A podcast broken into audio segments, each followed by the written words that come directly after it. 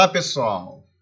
Retornando aí com conteúdos de literatura, hoje nós falaremos sobre um assunto que tem bastante recorrência, principalmente no Enem, mas também em outros vestibulares pelo Brasil afora, que é o das funções das linguagens. Então, vamos estudá-las agora. Bom, para começar, eu pergunto a vocês: para que servem as linguagens? Né? Bom, o linguista contemporâneo Roman Jacobson propôs uma abordagem bastante ampla das funções comunicativas da língua verbal, que também pode ser usada para as demais linguagens. Na década de 1950, após ter conhecido os trabalhos de Charles Peirce, Jacobson percebeu a necessidade de uma semiótica. O que vier ser semiótica? Né? Semiótica é ciência que busca estabelecer uma teoria geral dos signos, né? É uma ciência que estuda aí, é, os, que, que, busca estabelecer uma teoria geral dos signos linguísticos, tá? Então ele percebeu a necessidade de uma semiótica que firmasse a linguagem como elemento de comunicação humana por excelência, beleza?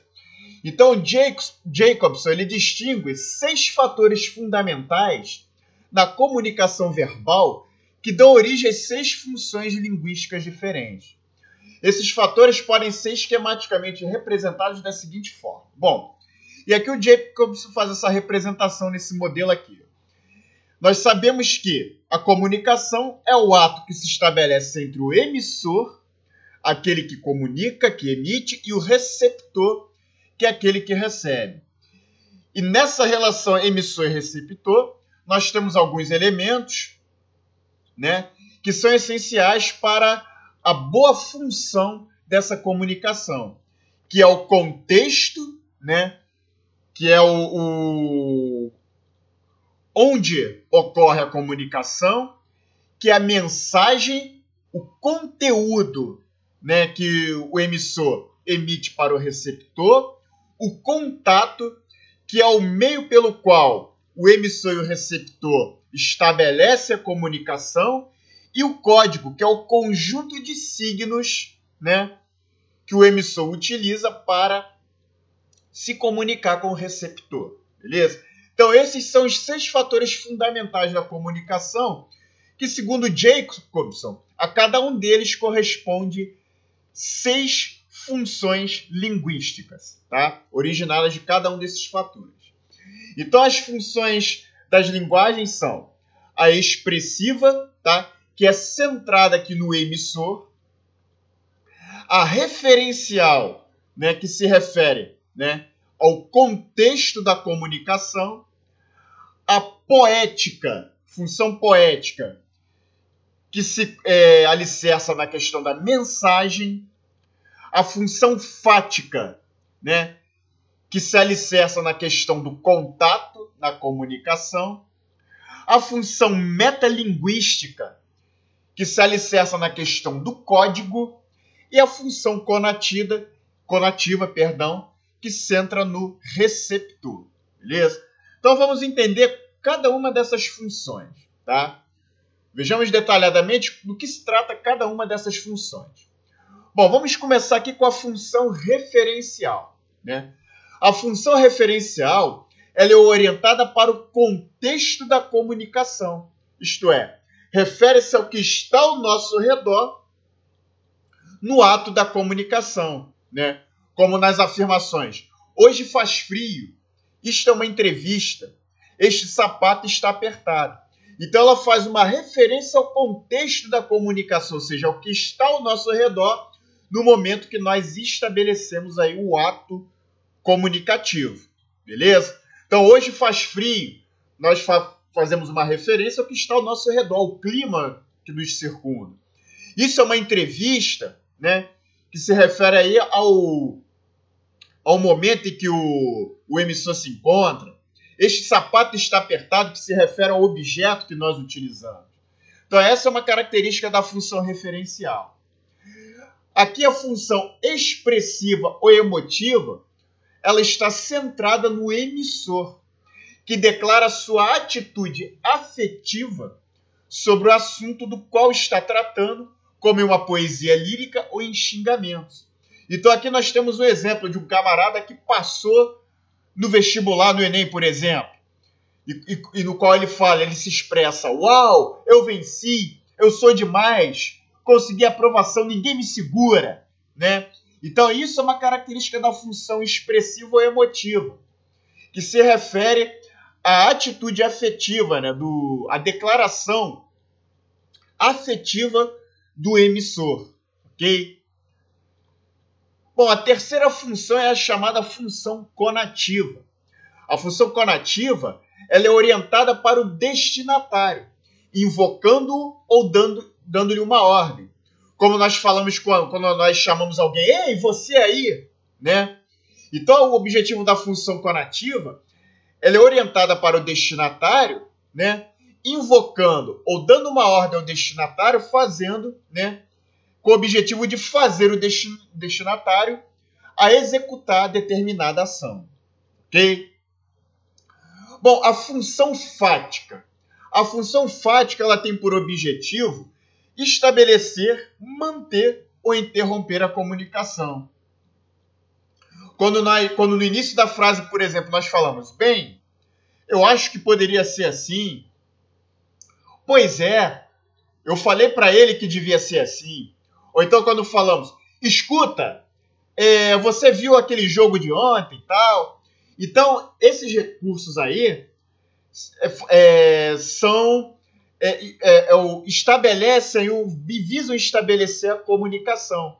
Então a função fática ela se refere ao contato, ou seja, o contato que se estabelece entre o emissor e o receptor para o início do ato comunicativo, ok? Bom, a quinta função é a função metalinguística, né? A função metalinguística ela se refere ao código né?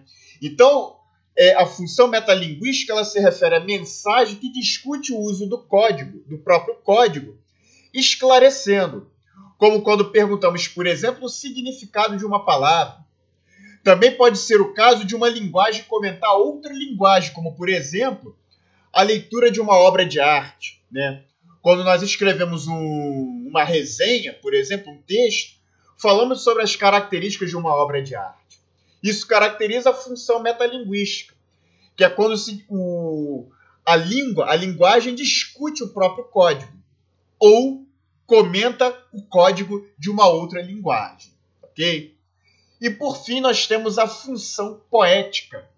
A função poética é aquela que se refere à mensagem, que visa a mensagem em si, colocando em evidência a própria forma dessa mensagem. A mensagem poético-estética é sempre estruturada de maneira ambígua em relação ao código que lhe é subjacente, como trata com maior profundidade a unidade sobre estética dessa obra. Então a função poética ela se refere geralmente à forma da mensagem.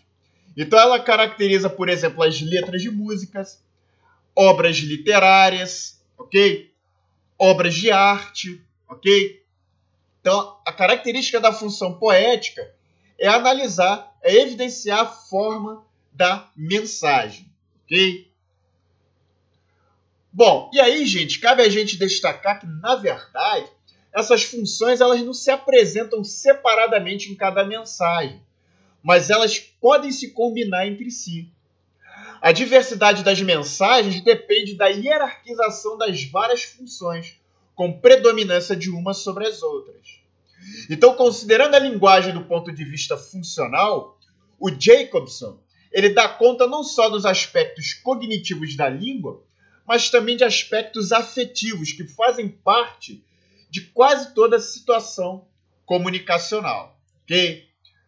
Então, essas aí são as principais características das funções das linguagens.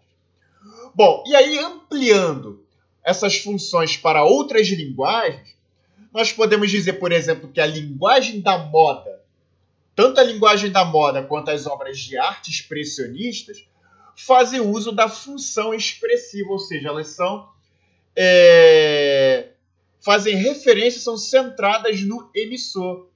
Então, na linguagem da moda, por exemplo, o emissor aqui, ele, ele mostra aí, né, o, como eu direi, os trajes, né, ele busca mostrar os trajes, né, busca é, apresentar aí a, a expectativa em relação ao uso de determinadas roupas, de determinados trajes, né?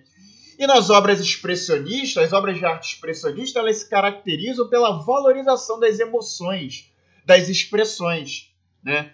Como nós podemos perceber aqui nesse quadro aqui, muito famoso do Edvard Munch, O Grito, no qual o emissor aqui, né, ele é, busca representar o grito de uma pessoa, né? Ele busca evidenciar essa, essa emotividade aqui, que ele busca expressar através aqui da obra de arte, o grito, né, através de imagens, ok? É, já os manuais técnicos e as obras de arte realistas apresentam uma preponderância da função referencial, ou seja, eles buscam fazer uma referência ao contexto, a algo que está ao nosso redor. Então, aqui, por exemplo, nós temos uma obra de arte realista do pintor francês Gustave Courbet, que é Funeral em Ornans, né? que ele mostra aqui uma cena real de um funeral, de um, de um sepultamento. Né? Todas essas pessoas aqui representadas na, na imagem, o coveiro, o padre, as pessoas aqui, até o cachorro, são pessoas que, que, que existem e que foram pintadas aí pelo artista. Né? O artista, no caso, o Courbet, ele faz uma representação do funeral de seu tio. E ele representa essa cena através da sua obra. Então ele faz uma referência a um contexto, a algo que estava ao seu redor no momento da produção desse, dessa obra, ok? E os manuais técnicos também, eles buscam dar instruções é, ao, ao, ao leitor né, de como é, ele, ele se portar em determinadas situações aí do cotidiano, né? Algo que faz parte, que está ao redor aí, ao nosso redor, ok? Bom, já a propaganda, as preces e a arte romântica, elas estão centradas sobre o destinatário tendo a função conativa, ou seja, elas buscam atingir o destinatário, fazendo com que o, de, o destinatário, destinatário execute uma determinada ação. Então, aqui em cima, por exemplo, nós temos uma obra de arte do pintor francês Eugène Delacroix, que é a liberdade guiando o povo, que foi pintada no contexto da Revolução de 1848 na França. Né?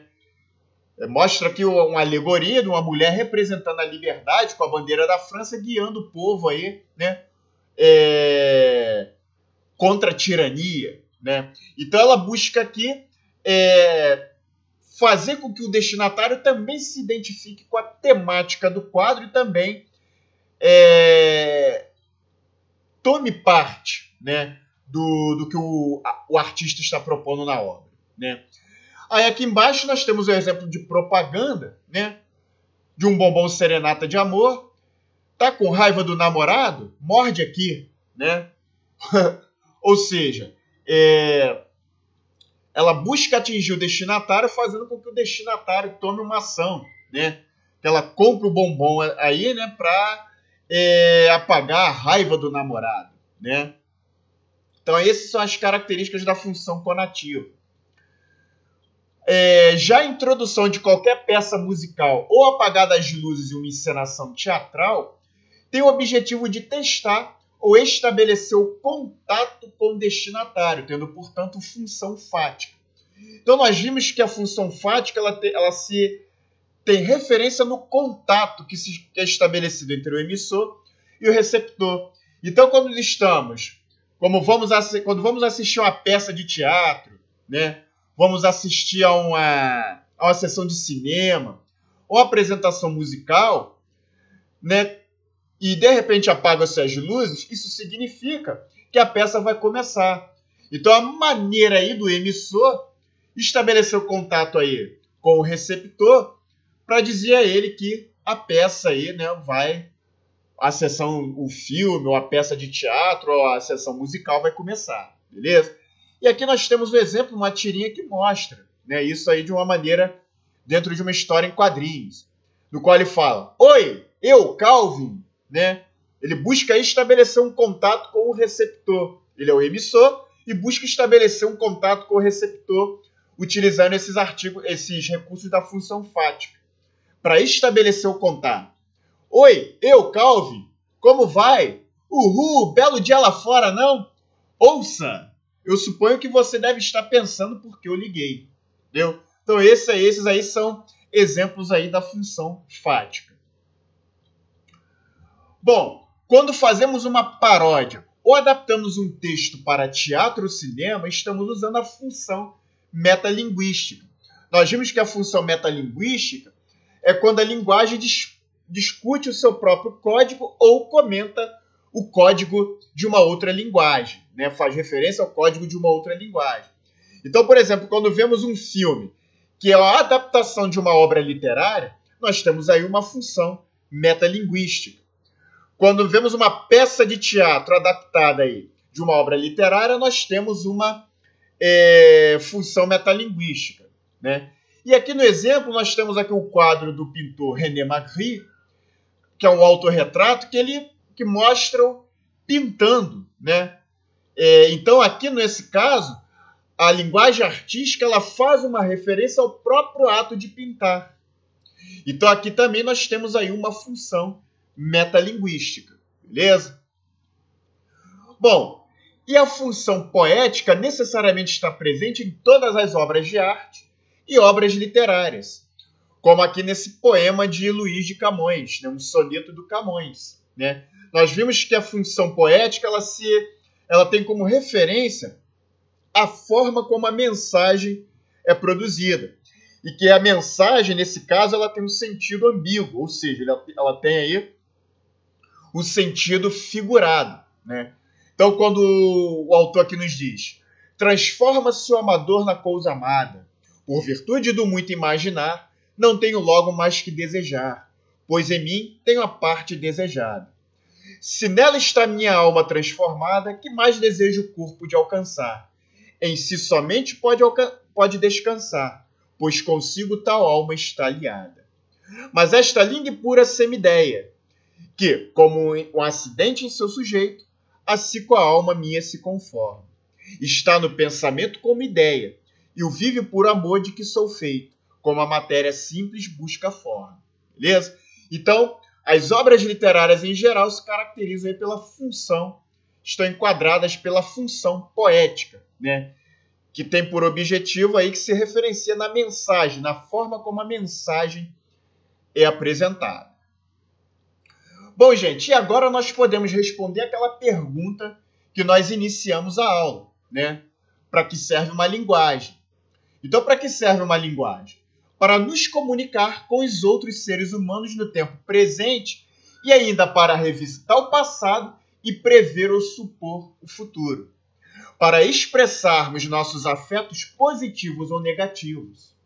Para falar da realidade que nos circunda para despertar uma reação no destinatário, para discutir o código que estamos usando ou outro qualquer, para reafirmar o contato com o outro, sem o que não haverá comunicação, e para fazer arte. Então, nós dispomos de toda essa riqueza quando temos o domínio de uma ou várias linguagens. Beleza? Então, é, é para isso aí que serve uma linguagem, para que servem as linguagens. Beleza? Bom, nós encerramos aqui o conteúdo teórico, vamos iniciar aqui a sessão do Colocando em Prática, no qual apresento para vocês sempre questões de Enem vestibulares que envolvam o tema é, analisado na aula. E para a aula de hoje eu trago para vocês uma questão do Enem, que em seu texto, que esse enunciado nos apresenta o seguinte trecho. Escrever não é uma questão apenas de satisfação pessoal, disse o filósofo e educador pernambucano Paulo Freire, na abertura de suas cartas a Cristina, revelando a importância do hábito ritualizado da escrita para o desenvolvimento de suas ideias, para a concretização de sua missão e disseminação de seus pontos de vista, Freire destaca especial importância escrita pelo desejo de convencer outras pessoas, de transmitir seus pensamentos e de engajar aqueles que o leem na realização de seus sonhos. E aí abaixo o comando da questão nos pede. Segundo fragmento, para Paulo Freire, os textos devem exercer em alguma medida a função conativa, porque a atividade de escrita notadamente possibilita, alternativa A, levar o leitor a realizar ações, alternativa B, expressar sentimentos do autor, alternativa C, despertar a atenção do leitor, alternativa D, falar da própria linguagem ou alternativa E, repassar informações. Bom, deixa eu ligar aqui o ponteiro. O comando da questão nos fala: segundo o fragmento Paulo Freire, para Paulo Freire, os textos devem exercer em alguma medida a função conativa, que é uma das funções que acabamos de abordar. Porque a atividade da escrita, notadamente, possibilita. Ora, gente, qual é o objetivo da função conativa, né, que nós acabamos de ver? A função conativa ela é, é centrada no receptor ela busca invocar ou dar uma ordem ao receptor, levando-o a tomar determinadas, a realizar determinadas ações.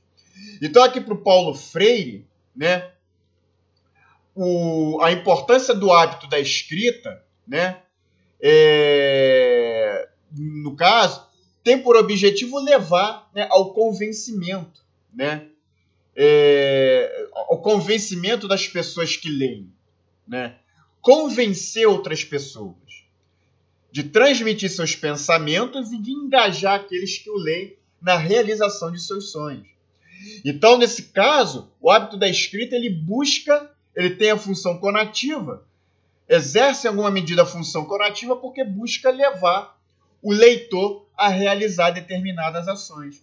Então, a partir dessa análise, a alternativa correta é levar o leitor a realizar ações. Beleza? Então, alternativa A é a alternativa aí correta. Beleza? Bom, e aqui eu vos trago o gabarito da questão, comentário. É, como sempre, eu disponibilizo o PDF dessa aula no link aqui na descrição do vídeo, aqui abaixo do vídeo, ok? Para quem quiser se interessar em baixar. E assim nós encerramos esse conteúdo da aula de hoje, beleza? Bom, gente, mais uma vez eu venho encarecidamente pedir a vocês que dê um like no vídeo, se inscreva no nosso canal, porque isso ajuda bastante aí o nosso canal a crescer, beleza? Ajude aí o Profenem a dar aquele ar, ok? Então, um forte abraço e vejo vocês aí em próximo vídeo.